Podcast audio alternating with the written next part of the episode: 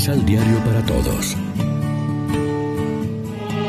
Proclamación del Santo Evangelio de nuestro Señor Jesucristo, según San Mateo.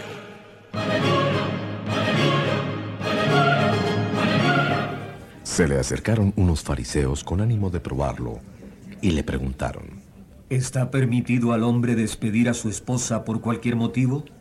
Jesús respondió, ¿No han leído que el Creador en el principio los hizo hombre y mujer?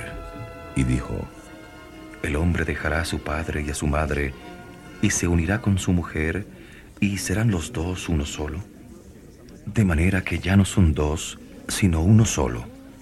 Pues bien, lo que Dios ha unido, no lo separe el hombre. Pero ellos preguntaron, Entonces, ¿por qué Moisés ordenó que se firme un certificado cuando haya divorcio?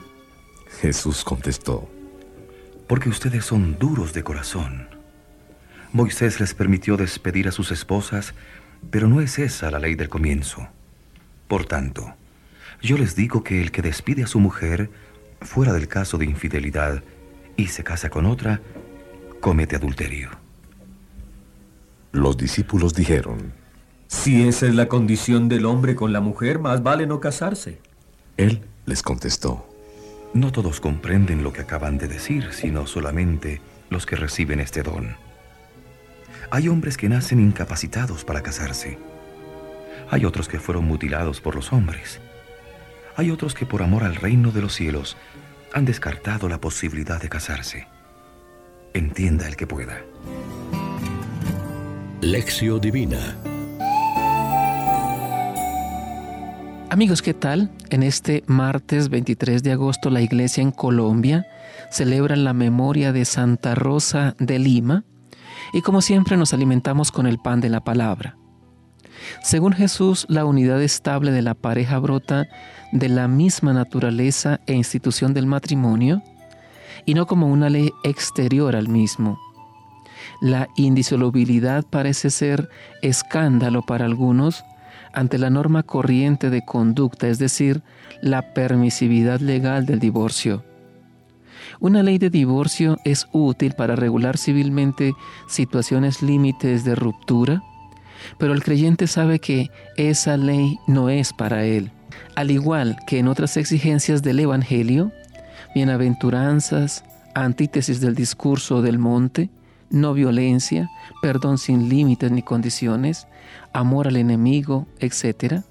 Hay casos en que la fidelidad matrimonial de por vida supone una cierta dosis de amor heroico, pero Dios ayuda con su gracia nuestra debilidad, como lo dice la experiencia.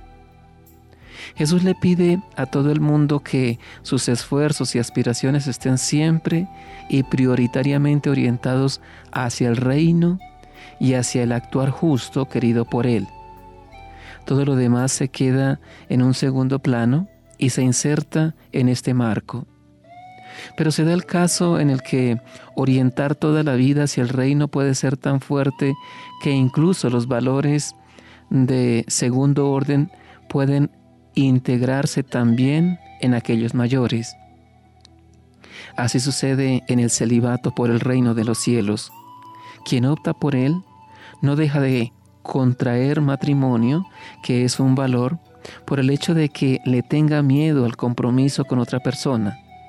Precisamente, lo que busca es darle la máxima prioridad a la relación de comunión profunda con Dios, que lo impulsa para darse completamente y con un amor fiel a todos aquellos a quienes Dios, por medio de Él, quiere servir.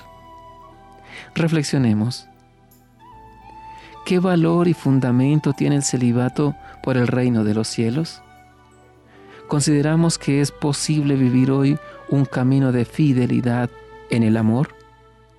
Oremos juntos. Señor Jesús, siguiendo el ejemplo de Santa Rosa de Lima, queremos invertir nuestro tiempo y energía para llevar a cabo la misión que nos has encomendado. Danos tu gracia y sabiduría para cumplir este objetivo a cabalidad. Amén. María, Reina de los Apóstoles, ruega por nosotros.